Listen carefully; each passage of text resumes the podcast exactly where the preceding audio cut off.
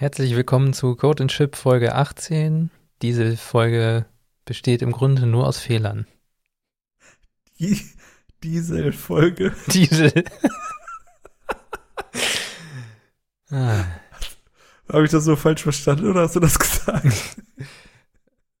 könnte sein, dass ich das gesagt habe, ich weiß es nicht. Die gute alte Diesel-Folge.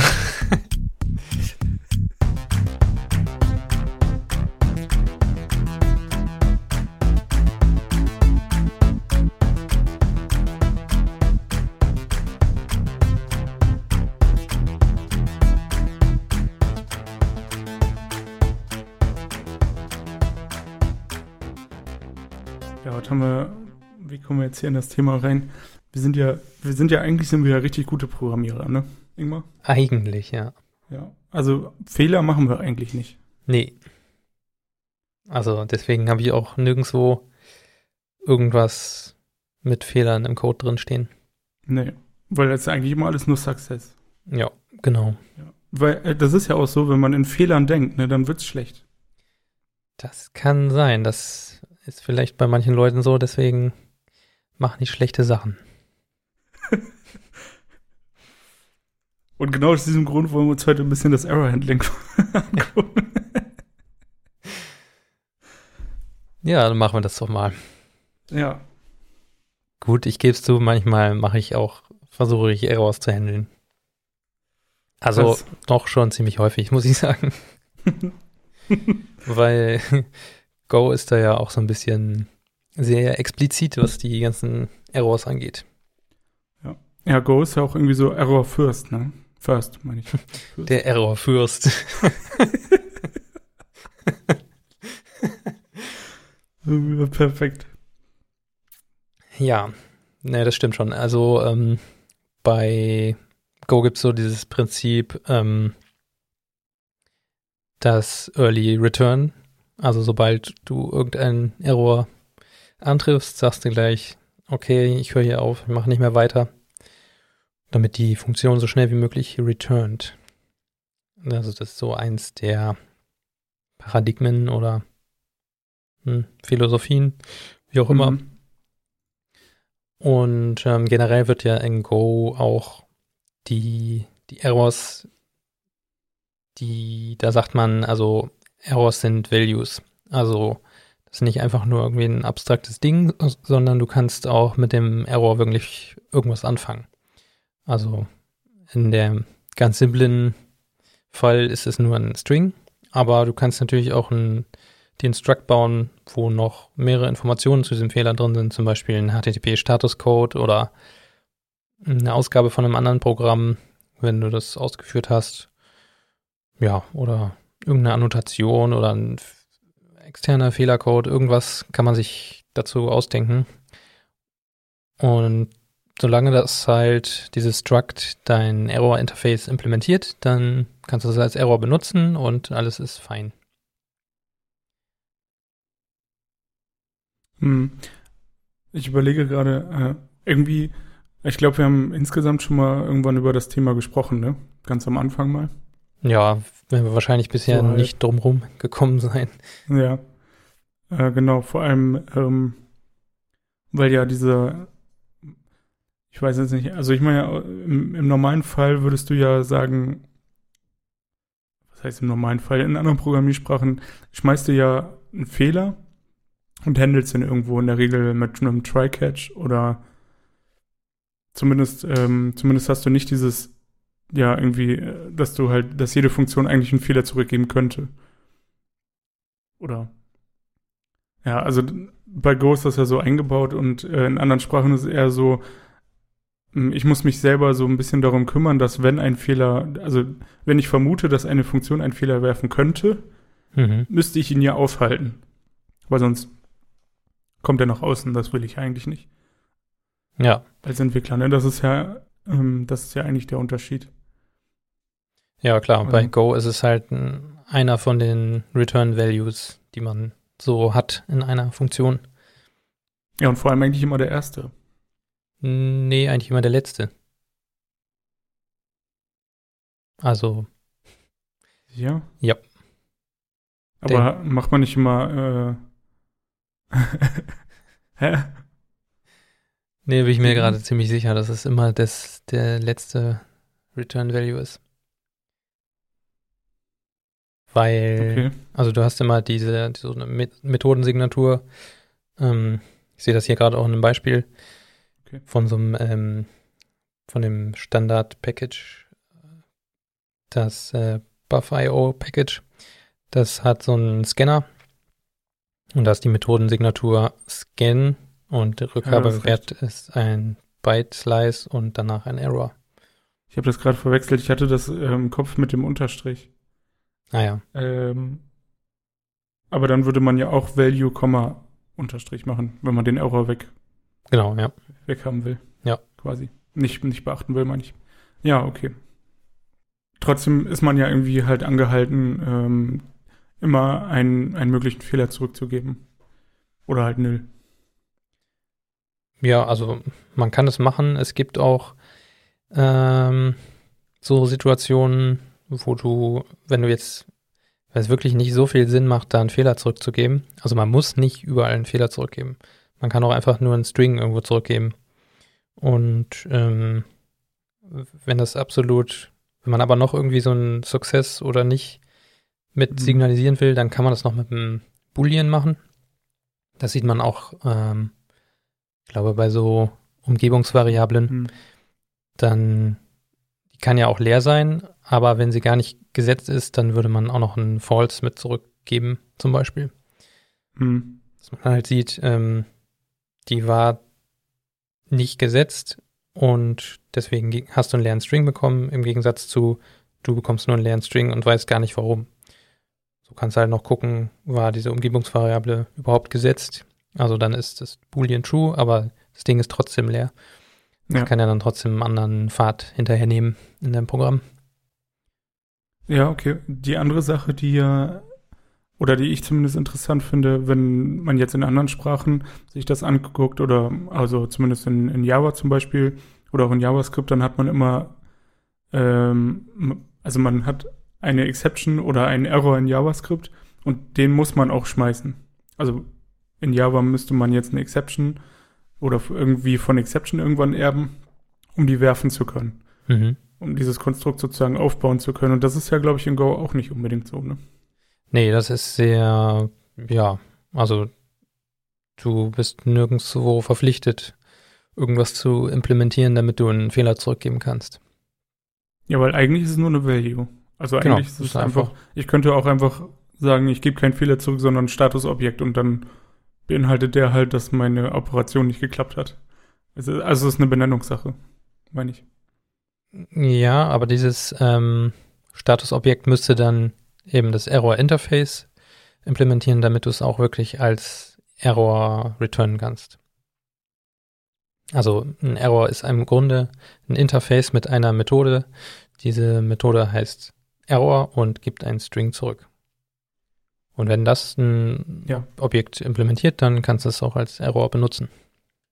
Also, ja, genau, dann ist es ja doch so, dass man auf jeden Fall von Error irgendwie erben muss. Oder halt das irgendwie mit einbeziehen muss, meine ich. Ja, es ist kein Erben, sondern du implementierst Ja. ein Interface, ja. Ich bin auch in meinem, in meinem Java-Modus gerade. Ja, aber also das bezieht sich ja auch dann nur auf das Error Value an sich, was du zurückgibst und nicht auf ein Struct, was zum Beispiel eine Methode implementiert, die einen Fehler zurückgeben kann. Also das meinte ich jetzt Mhm. eben damit, dass man da nichts Spezielles machen muss, dass man überhaupt Fehler verwenden, verwenden darf, Ja, sondern äh, das bezieht sich immer nur dieses Interface auf das Error Value an sich. ja. Jo, und in Go 1.13 gab es ja auch eine kleine Änderung am Error Package. Ähm, da sind so ein paar Methoden hinzugekommen. Und mit diesen Methoden, oder nee, es sind nur Funktionen im Error Package. Also du rufst errors.s oder is, ähm, rufst du auf.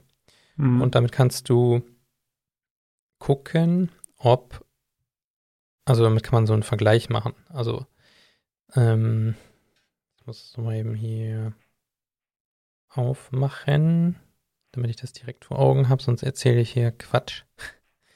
Weil so ganz ähm, habe ich mich da auch noch nicht, also ich habe mich da schon rangetraut und das alles mal ausprobiert. Aber diese neuen Error-Funktionen, die machen nicht unbedingt viel Sinn, wenn man, wenn man relativ kleine Programme hat. Im Grunde ist das ja so wie ähm, so ein bisschen wie ein Instance of, ne? Also man kann den Error einfach schon von vornherein unterscheiden. Genau, also aber also den Error-Typ oder von, ja, du kannst verschiedenen, verschiedene Errors selber implementieren. Die mhm. muss dann halt auch wirklich selber implementieren. Das ist ein Struct mit, keine Ahnung, einem Namen und das implementiert eben dann auch diese Error-Methode. Und hinzugekommen ist noch eine Unwrap-Methode. Damit kannst du einen äh, unterliegenden Error zurückgeben. Also mhm. kannst du in deinem Error nochmal einen Error speichern. Und ja, dieser Error kann dann auch wieder so einen Unwrap implementieren, sodass du im Grunde so langsam nach und nach dir so einen Stack äh, wieder ausbauen kannst. Das gibt es ja bei Go eigentlich gab es das noch nicht, dass du irgendwie von einem Error einen Stack Trace haben kannst. Das mhm. ging bisher nur bei einer Panic und bei einer Panic ist natürlich schon dann alles vorbei, wenn du die hast. Ja. Aber das geht, dieser Stack Trace geht auch nicht mit Bordmitteln. Das müsste man dann auch schon wieder selber implementieren. Und dieses Unwrap, das ist kein neues Interface. Also es ist ein Interface, aber das ist nirgendwo definiert. Das ist ein bisschen interessant. Ich habe da mal im, im, im Gopher Slack nachgefragt. Da hat jemand vermutet, das liegt daran, dass es eventuell in Zukunft noch ein Interface mit diesem Unwrap geben wird, was aber noch vielleicht eine andere Signatur hat oder zusätzliche Methoden. Und das Go-Team wollte sich da jetzt noch nicht auf ein Interface festlegen, und das würde ja auch heißen, wenn sie es in Zukunft nochmal ändern, dann ist es wieder nicht rückwärtskompatibel und so weiter. Deswegen gibt es jetzt dieses Unwrapper-Interface nirgendwo, dass man es nachgucken kann, sondern man muss einfach wissen, ich muss diese Unwrap-Methode implementieren und die gibt wieder einen Fehler zurück. Was ja jetzt auch nicht so kompliziertes Wissen ist. Also da reicht es dann, wenn man sich den Blogbeitrag dazu nochmal durchliest. Gibt es auf Golang blog.golang.org gibt es da diverse Blogbeiträge zum Thema Errors und wie man mit dieser Unwrap-Methode umgeht. Vor allem bei komplexeren, ähm, bei kom komplexeren Services kann es ja wirklich auch so sein, dass äh, ein Fehler durch ein durch verschiedene unterliegende Fehler er erzeugt wird. Mhm. Also dafür ist es eigentlich perfekt, dass du dann ein verschiedenes Error-Handling machen kannst. Ja, das konnte man vorher auch schon so ein bisschen machen. Wenn man sich jetzt einen eigenen Error-Type implementiert, zum Beispiel als String, dann kann man ja verschiedene Konstanten anlegen. Und zum Beispiel ja. ein sowas wie ein Error not found als Konstante. Und dann kann man gegen diese Konstante nochmal vergleichen. Aber damit weiß man dann natürlich nur den tatsächlichen Fehler und nicht, was diesen Fehler ausgelöst hat, sondern man müsste sich nochmal dann direkt durch den Code klicken und gucken, okay, wenn hier dieser Fehler aufgetreten ist, das heißt, darunter liegend ist dann dies passiert. Mhm. Und mit den neuen Unwrap-Methoden könntest du halt alle Fehler aus diesem Fehler auspacken, wenn das überall richtig durchgezogen ist und du überall deine Fehler weiter verpackt hast, dann könnte es schon gehen. Mit diesen S- und Is-Methoden kannst du prüfen, ob du einen tatsächlichen Fehler hast, also im Grunde sowas wie ein äh, gleich gleich, oder ob in diesem Fehler, den du da hast, ein bestimmter Fehler vorliegt. Also wenn dein, ob dein Fehler jetzt irgendwo ein End-of-File-Fehler enthält zum Beispiel. Mhm. Dann guckt halt dieses, äh, diese Methode, wird dieses Unwrap aufgerufen und es wird geguckt, ist da ein Fehler drin, den ich unwrappen kann und dann wird es so lange unwrapped, bis ich eben auf so ein Error not äh, End of File stoße. Und wenn das true ist, dann gibt diese Methode auch ein true zurück. Ja, das ist aber eigentlich, also das sieht man ja schon an dem Unwrapping, dass man das überall auch implementieren muss. Oder man muss überall seine mhm. Funktionen so umschreiben, dass man dann auch wirklich die Fehler rappt. Und das lohnt sich, glaube ich, wirklich nur bei richtig großen Sachen. Oder ja, wenn du wirklich viele Layer hast oder möglicherweise Layer häufiger mal unterschiedlich miteinander verbindest, da könnte ich mir vorstellen, dass das hilfreich ist. Aber ich bin bisher schon so mit so Error-Konstanten ganz gut durchgekommen und habe das nie so wirklich vermisst, dass ich jetzt so ein Stack von einem Error haben muss. Aber weiß ich nicht, habe ich irgendwie noch nie so richtig gebraucht. Hast du dir das schon mal irgendwo gewünscht bei Go? Ja, also ich habe ja mit Go jetzt noch nie so große Projekte umgesetzt tatsächlich. Mhm. Aber ich glaube, wenn, keine Ahnung, also wenn, wenn man jetzt einen komplexeren Fall hat, wo sich, ähm, also wo verschiedene Sachen zusammenkommen und der User vielleicht viele Dinge erfüllen muss, zum Beispiel irgendwas mit Payments oder so, wo dann bestimmte Steps einfach vorher erledigt werden müssen, um den Checkout zu machen, da kann ich mir schon vorstellen, dass ein bestimmter Error, also ein, ein Oberfehler kann sein, es funktioniert jetzt gerade nicht und darunter könnten dann ja sein, hier, das und das und das muss noch gemacht werden. Irgendwelche Preconditions. Hm, genau, und die dann halt mit Daten befüllt sind, ne? ohne mhm. das jetzt in einen String zu packen. Also dafür ja. könnte ich mir vorstellen, macht das Sinn, weil dann kannst du es an einer Stelle immer handeln. Mhm. Ähm, ich weiß jetzt nicht, ob man das vielleicht auch anders machen kann. Also kann man bestimmt, aber äh, so ein Use Case könnte ich mir jetzt zumindest damit vorstellen. Ja, das kann schon auch sein, dass man erstmal gucken muss, dass man es ohne irgendwie das Unwrapping implementiert. Und dann wird man mhm. hinterher irgendwo feststellen, okay, hier macht es nicht viel Sinn, wenn ich jetzt hier noch ähm, mit dem FMT-Package und solchen, ähm, na, wie heißen die denn? Mit diesen Platzhaltern da irgendwelche Strings noch mit in den Fehler reinpacke, um den irgendwie ein bisschen ja, ein bisschen anzureichern mit Informationen, aber da kommt hinterher dann nur ein kompletter String raus. Mhm. Also müsste man vielleicht mal nach den FMT, FMT.ROF-Calls in seinem Projekt suchen mhm. und gucken, wo man sowas macht.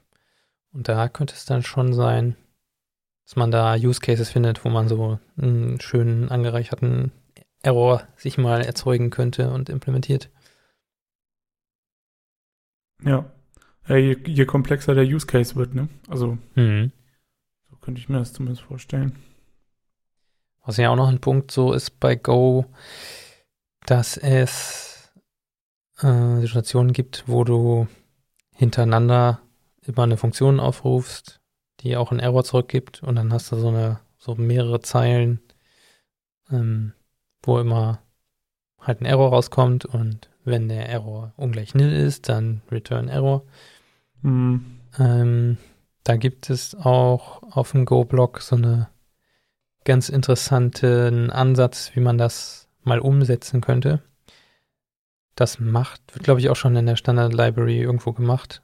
Bei dem, bei diesen IO-Writern oder bei Structs, die das IO-Writer-Interface implementieren.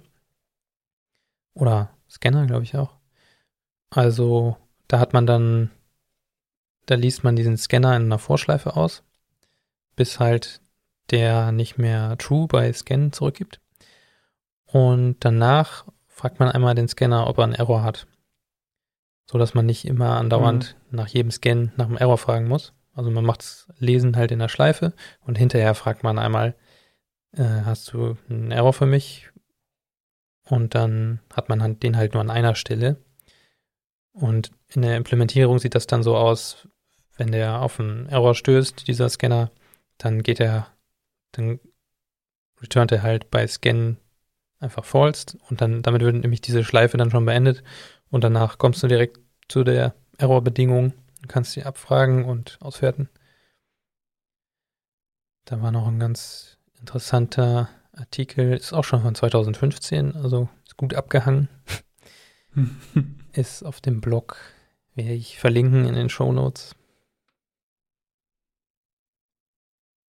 Ja, ist natürlich dann immer, solche Konzepte muss man halt immer kennen, ne? Ja. Aber äh, das ist ja eigentlich überall so. Also, keine Ahnung. Ja. Ja. Das ist, du kommst ja auch mal, kommst du ja auch damit klar, dass du mehrere Error-Abfragen untereinander schreibst. Aber wenn du es jetzt wirklich andauernd machst, dann kommst du ja sowieso darauf, dass es da vielleicht mal was anderes geben müsste. Ja. Ist ja Sonst so. hast du wieder eine Funktion, um den, um den Error zu handeln. Ja, genau. so, rufst dann erstmal Handle, Handle mit dem Error auf. Und, ja. Ist auch irgendwie ein Anti-Pattern. Ne? Ich habe das irgendwo letztens mal gelesen. Das, ähm, ich habe es leider mir nicht gemerkt, den Link. Hm. ähm, Solche Check-Error-Funktionen oder was meinst du? ja, genau, das. Mhm. dass Leute dann quasi einen Funktionsaufruf in so einen Check-Error rappen immer und dann Mhm. da halt keinen Error mehr zurückgeben. Nur um die, also je, äh, um die API irgendwie sauberer zu bekommen von der Funktion. Ja, das, Error, das Error-Handling passiert dann in dieser Check-Funktion und dann, Mhm. Das, ja, da kommt man wahrscheinlich schnell in die Versuchung, sowas zu machen. Aber da ist man dann auch wieder in diesem, in diesem Bereich, was wir in der letzten Folge hatten. Ähm, das sieht nicht mehr nach Go irgendwie aus, wenn du solche Konstrukte benutzt. Und dadurch wird dein Code schwieriger zu lesen, auch für andere, die das irgendwann vielleicht mal lesen müssen. ja, Und das ist, ja. ja. Vor allem ab abstrahiert das ja das weg, was, was man eigentlich haben will, nämlich den Fehler da zu behandeln, wo er auftritt. Mhm. am besten. Ja. Und ja. Das ist ja schon auch in anderen größeren, größeren Frameworks immer irgendwie schwierig. Also wenn ich zumindest jetzt an, äh, an Spring oder so denke, dann ähm, keine Ahnung, da passiert so viel Magie mit den Fehlern. Also du kannst einfach irgendwo Exceptions werfen und ähm, Spring kümmert sich schon irgendwo darum. Mhm. Und so richtig, äh, also so richtig durchsteigen, was da passiert, tut man halt erst, wenn man sich da einmal durchdebuggt hat und einmal so einen Fehler hatte, der irgendwie nicht so geil war Mhm. äh, zu behandeln. Oder der irgendwie in Produktion aufgetreten ist und man sich doch fragt, wie das jetzt passieren konnte. Ach, Und äh, deswegen, äh, ich mag das eigentlich, dass das, ähm, dass das so vorgegeben ist. Man wird in so ein Korsett gedrückt, zwar bei diesem Error-Handling, aber ähm, man kümmert sich halt dann auch darum. Ja, jeder weiß ganz genau, was da zu tun ist und ja, da kommt halt ein Error raus und wenn du den nicht handelst, dann bist du eigentlich auch selber schuld. Ja, Was man auf jeden ja, Fall, genau. was man auf jeden Fall nicht machen sollte, ist irgendwo dann direkt eine Panic aufrufen. Das ist auch so mehr so ein Anti-Pattern. Also man kann das natürlich machen, wenn das jetzt ein, keine Ahnung, so ein Kommandozeilenprogramm ist, wo Mhm. halt nichts verloren geht, aber naja, die meisten HTTP-Frameworks in Go, die haben ja auch schon so einen Recovery-Mechanismus, äh, der dann so eine Panic abfängt in einem HTTP-Händler. Aber ist trotzdem eher unschön, weil du dann nicht mehr, nichts mehr danach anfangen kannst mit der Funktion, in der du drin warst. Ja. Wobei, äh, so, ähm, hier zum Beispiel Jin, ähm, fängt ja, glaube ich, die Panic auch selber ab, ne? Und macht daraus einen Internal Server Error. Ja, ja, das meinte ich. Also die HTTP-Frameworks, die haben meist so, ein, so eine Recovery-Funktion, dass Ja. die in ihren HTTP-Händlern Panics abfangen, dass dir nicht so ein Händler das ganze Programm halt runterreißt, Ja, genau. was ja auch im Grunde okay ist und völlig richtig. Aber Ja. sollte man jetzt nicht äh, als Error-Handling benutzen, so eine Panic zu schmeißen. Auch wenn man einen ganz schönen Stack-Trace bekommt, aber zum Debuggen geht's vielleicht mal. Ja, genau. Das habe Das ich sollte, tatsächlich. sollte man nicht im Code lassen. Nee, das habe ich tatsächlich auch schon mal gemacht, so um zu gucken, wird jetzt hier dieser Codepfad überhaupt erreicht und dann da einfach erstmal eine Panic reinge reingesetzt und dann fliegt das ja schnell auseinander. Ja. Ja, aber sonst so eher nicht machen. Lieber dann was anderes tun. Also, das haben wir ja auch schon in diesem, beim Logging gesagt, ne? Wenn man den jetzt einfach nur loggt, den Error, dann ist ja im Grunde auch nicht behandelt, sondern ja, der ist einfach nur gelockt irgendwo und keinen interessiert's. Ja. Das stimmt. Es gibt auch noch so ein paar andere Third-Party-Packages für Errors in Go. Einmal das PKG slash Errors. Das ist aber jetzt auch mit dem 1.13er Go Release in so einen Maintenance Mode gegangen, glaube ich. Wenn ich mich, wenn ich es richtig sehe. Mhm. Müsste eigentlich, ja, weil es gibt da auch noch dann einen Fork von Friends of Go, die das Ganze geforkt haben, weil das nicht mehr, weil es jetzt im Maintenance-Mode ist und die trotzdem das noch haben wollten. Aber ich habe in solchen Third-Party-Error-Packages auch noch nie so richtig einen großen Nutzen gefunden. Mit diesen mehrfachen Errors untereinander gibt es noch das Go Multi-Error von HashiCorp. Das ist vielleicht noch ganz interessant, aber im Grunde braucht man es auch nicht. Also, bevor man sich da so eine Library reinholt, kann man vielleicht lieber ein paar mehr Zeilen Error Handling schreiben und dann ist es auch gut. Ja. Ja, ich denke, wenn man irgendwann in größere Projekte kommt, äh, dann hat man tatsächlich diesen, vielleicht mal den, äh, vielleicht schreibt man sich dann mal was selber oder so oder merkt dann eben, wofür das Gute wäre, ne? Hm. Das ist ja, es kommt immer auf den Use Case an, so. Ja, wenn du dann da, wenn du in ein großes Projekt kommst, dann hat sich wahrscheinlich da schon jemand Gedanken über Errors gemacht, würde ich mal sagen. Ja, also ich, ich meine, wenn jetzt eins Aber von deinen Projekten größer wird, dann irgendwann macht man sich Gedanken darum. Ja. ja. Das, das bleibt, glaube ich, nicht aus irgendwann. Irgendwann ist es soweit. Noch eine Phrase? Ja. Ähm, äh, du hast vorhin JavaScript gesagt. Mhm. Da kenne ich mich jetzt gar nicht aus, was Errors angeht. Gibt es da überhaupt sowas wie ein Error Return oder Throw oder sowas? Mhm. Ähm, also es gibt, man kann einfach New Error, also ein Objekt erstellen, mhm. ein Error-Objekt erstellen und das kannst du halt auch throwen. Und an einer anderen Stelle kannst du try catchen. Ja, da ich das aber insgesamt nicht so oft benutze, muss ich sagen, ähm, bin ich mir jetzt nicht ganz sicher, ob man da auch äh, andere Daten als ein String einfügen kann. Also normalerweise ist das halt ein generischer Error. Ich, vermutlich kannst du von dem Error auch, also einen Prototype erstellen, einen eigenen, auch den wieder mit Daten füllen, so ähnlich wie in Go dann. Mhm. Das Schöne an der Stelle ist eben, dass du auf jeden Fall einen Stack Trace bekommst, wenn du den wirfst. Ah ja und äh, der dann halt so im, in der Konsole einfach aufklappbar erscheint. Ähm, das ist eine ganz gute Geschichte. Glaube ich zumindest gerade. Also entweder, vielleicht muss man dann noch Log-Error benutzen. Ich bin mir jetzt gerade gar nicht ganz sicher, bevor ich irgendwie Bullshit sage, sage ich lieber nichts.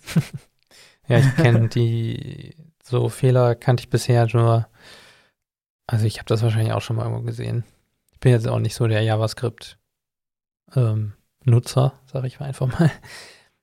Ja. Also jetzt jedenfalls nicht in dem Umfang, dass ich da irgendwelche Errors um mich schmeiße, sondern vielleicht nur mal ein Event-Listener oder sowas. Und ja. Da kenne ich das auch nur von dem XML HTTP Request, dass man da so ein On-Success und On-Failure-Methoden hat. Aber das ist ja mehr so eventbasiert dann. Hm, stimmt. Genau, also jeder Error hat halt äh, hat eine, hat eine Funktion, um den Stack Trace auszugeben. Okay. Und ich glaube, wenn man Log-Error benutzt, dann kann man das aufklappen automatisch in der in der ähm, in der Konsole, in den, in den DevTools von Chrome zumindest. Mhm. Ähm, genau, also ja, das ist da halt einfach schon ein bisschen mit eingebaut. Dass du dann also diese Fehlerbehandlung und Stack Tracing, das finde ich irgendwie in Java bisher, so von dem, was ich benutzt habe, tatsächlich am besten. Weil du ziemlich genaue, eine ziemlich genaue Beschreibung bekommst. Und das ist halt extrem viel unter Umständen. Also Mhm. ziemlich langer Stacktrace. Aber man kann das sehr gut nachverfolgen. Und sieht halt die Funktionsaufrufe und was dann am Ende zum Fehler geführt hat. Gegebenenfalls, wenn man vernünftiges Logging hat.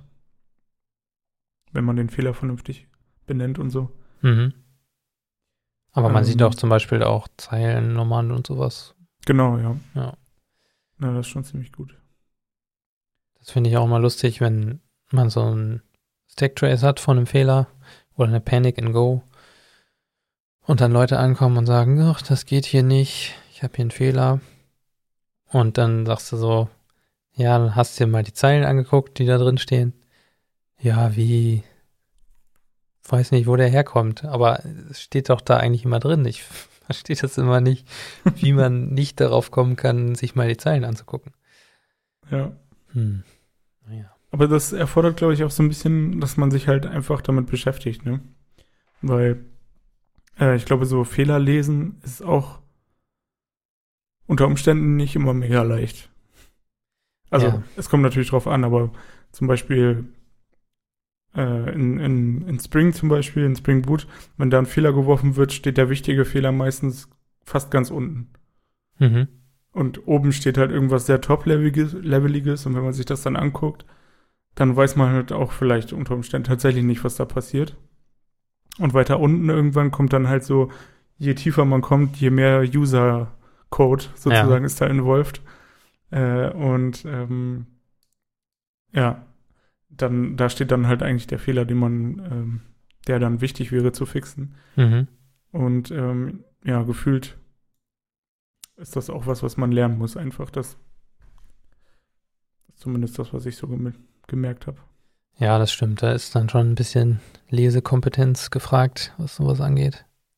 Hm. Aber ist ja mit anderen Sachen auch nicht anders. Wenn du jetzt irgendwie eine Nee. fremde Software benutzt und die zumindest ein vernünftiges Logging hat und du guckst da in die Logs und siehst irgendwelche Fehler, dann weißt du ja meistens auch schon, was los ist. Irgendwie kann die Datenbank nicht erreichen oder irgendwas. Aber naja, man muss halt genau nachgucken und auch wissen, wo man gucken muss. Und dann muss man vielleicht wissen, was das bedeutet. Aber das findet man ja auch mit Googlen heraus. Meist. Zumindest meistens. Ne? Ich sehe hier gerade bei developer.mozilla.org, es gibt bei den JavaScript-Errors unterschiedliche Prototypen je nach Browserhersteller. Das ist ja mal wieder wunderbar. ja. Microsoft Wobei, und ähm, Mozilla haben unterschiedliche Error-Prototypes. Microsoft. Da bin ich ja, also als, äh, als die, für alle, die irgendwie ab und zu mal Websachen machen, ist ja jetzt ganz gut, dass der neue Edge zumindest auf Chromium basiert. Hm. Und dass dann auch solche Sachen vielleicht nicht mehr so krass auftreten. Dass man, also in, sagen wir mal in drei, vier, fünf Jahren, Kann nur besser werden. es kann, es kann nur besser werden, ja. Ja, ist ja eigentlich wirklich so. Also, Ja. Ja, das stimmt schon. das ist ja zum Teil echt äh, abenteuerlich, was man da, wie krass man dann noch, ähm, zum Beispiel für den E10 oder so, wenn du dann noch unterstützen willst, dann bist du ja schon ordentlich am Rotieren. Ja. Und je tiefer du da gehst, je schlimmer wird's, ne? Mhm. Das äh, ist auch nicht zu unterschätzen, gerade im Unternehmensbereich, wie viele da noch mit solchen alten Browsern unterwegs sind. Das ist so, Ist leider so, ja. ja. ja. Aber dann kann man halt nicht Vor so allem- fancy Produkte anbieten. Ja, ja. Ja, die, Das ist halt schon krass, wenn, Ahnung, wenn der Kunde dann irgendwie noch Windows XP hat. So, was, was machst du dann? Das ist ja, ich glaube auch, dass die Leute, die das können, also die jetzt für die älteren Browser entwickeln können und so, die sind ja langsam, also, keine Ahnung, die werden ja auch immer älter. Das heißt, diese Leute kommen dann irgendwann in Managementposition oder machen andere Sachen. mhm. Das, und wenn du jetzt neu irgendwie in dieses Feld reinkommst, dann denkst du ja so, äh, was ist überhaupt Internet Explorer? Ich kenne ich ja gar nicht, ne? ja, Viele Leute kennen nur, ich meine, Mac-User kennen nur Safari. und der ist auch nicht geil. Zum Teil, wenn man Websachen macht. Und Also der hat dann auch so seine Marken, meine ich. Ja. Und, ähm, das ist halt, ähm, das ist halt schon krass, dass diese Entwicklung so lange dauert, bis dann die großen Firmen auch mal updaten und so. Ja, Ja, das ist schon sehr anderes interessant. Thema, aber. Ja, schon. Ja. Hast Jo. du noch was? Äh, ich habe alles abgearbeitet von meinen Links und von meinen Sachen. Ach so, ich habe noch eine Mate probiert. Und zwar die Mio-Mate. Ja. Äh, habe ich jetzt hier nicht live on air gemacht, weil späte Stunde und so. Aber da werde ich auch noch eine Bewertung in den Shownotes da lassen. Ihr könnt gespannt sein, was dann da für Sterne auftauchen. Die gute alte Mio-Mate. Ja, da gibt es ja auch verschiedene Geschmacksrichtungen.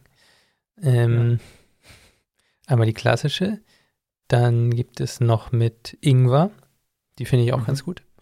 Und mein Favorit bisher ist Banane. Das ist Okay. ungefähr so, ja, ich weiß auch nicht, der Edge-Browser unter den Mate. es spaltet die Massen. Aber ich finde sie echt cool. Also Bananenlimo, richtig geil.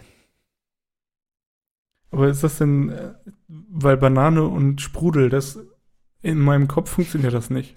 Stimmt, Banane ist sonst so texturmäßig eher weich und sanft. Ja. Aber es kann auch spritzig sein. nee, ich finde es echt Ja, gut. Vor allem, äh, ich stelle mir dann so Bananennektarsaft quasi vor, ne? sowas, was man sich sonntags morgens in bestimmten Zuständen gerne mal reingibt. Okay, Ich zumindest. kenne ich, kenn ich nicht diese Kater trinke ich Zustände. gerne Aber, Bananensaft. ah ja, okay. Abends Weizen, Banane und morgens Bananensaft. genau. Naja, also keine Ahnung. Ich kenne das so, wenn man zum Beispiel Magen-Darm hat und wenn man, also wenn man so, und wenn man Kater hat, was ja auch irgendwie nah beieinander liegt, hm.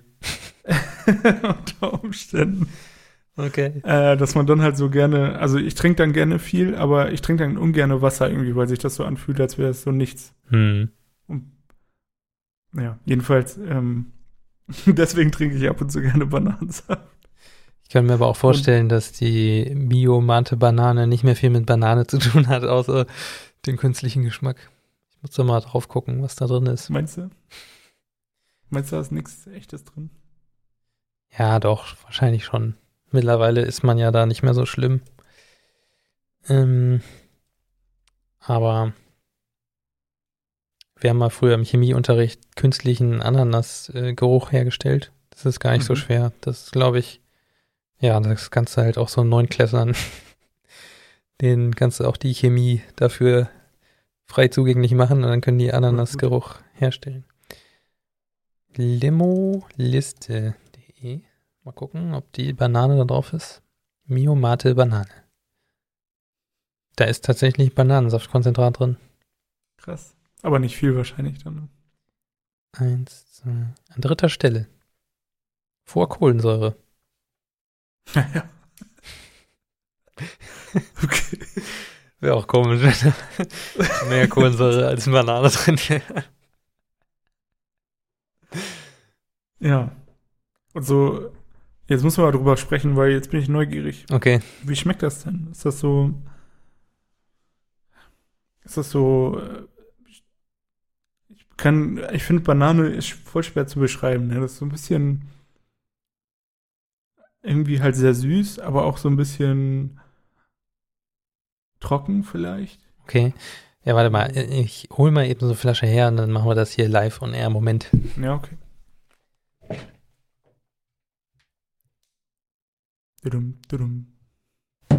So. Bitte warten Sie. Ähm, 0,5 Liter koffeinhaltiges Erfrischungsgetränk Banane mit Mate-Blätterauszug. Sehr schön. Ich werde die jetzt nicht ganz trinken, sonst kann ich wirklich nicht schlafen. Also, wenn man die aufmacht, dann riecht das ein bisschen so wie, kennst du Haribo, dieses, äh, diese tropischen Früchte. Ja. Da gibt es ja auch Bananen. Ja. So riecht das, wenn man das aufmacht. Und wenn man es äh, probiert, Moment.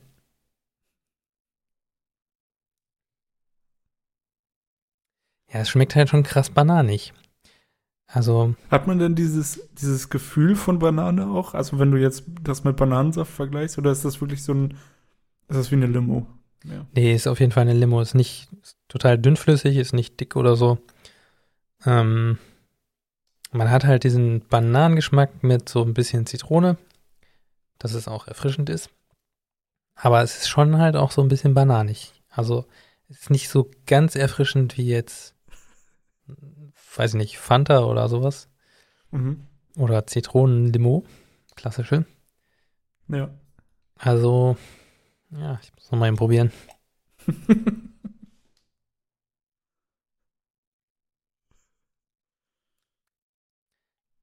Ja, so ist ganz leicht so ein bisschen dieses bananig-pelzige fast, würde ich sagen. Mhm. Aber nicht unangenehm. Also ich mag das. Also man hat nicht mehr Durst danach. Könnte schon auch passieren, weil da eine Menge Zucker drin ist, glaube ich. Da kriegt man ja schon eher Durst von. Aber nö, eigentlich nicht. Ja, sehr gut. Ah, okay. 8,5 Gramm Zucker pro 100 Milliliter. Und ja die Standardmate von Mio hat nur 5,7. Also schon ordentlich Zucker drin auf jeden Fall. Ansonsten wird es wahrscheinlich auch gar nicht so gut schmecken. Zucker ist ja auch ein Geschmacksträger. Das stimmt. Gut, dann vielen Dank fürs Zuhören. Und wir hören uns demnächst wieder, wenn ich eine neue Mate-Sorte probiere. Und wir über was besprechen wir als nächstes? Das ist eine gute Frage. Haben wir schon. Haben wir schon. Haben wir schon ein Thema. Ach ja, genau. Ähm, Softwareentwickler Stereotypen Oh ja. und der mythische 10x Engineer. genau. Ja, da könnt ihr gespannt drauf sein. Und dann verabschiede ich mich. Und das letzte Wort hat Jonathan. Ja, ich wünsche euch eine fehlerfreie Woche und bis zum nächsten Mal. Tschüss. Ciao.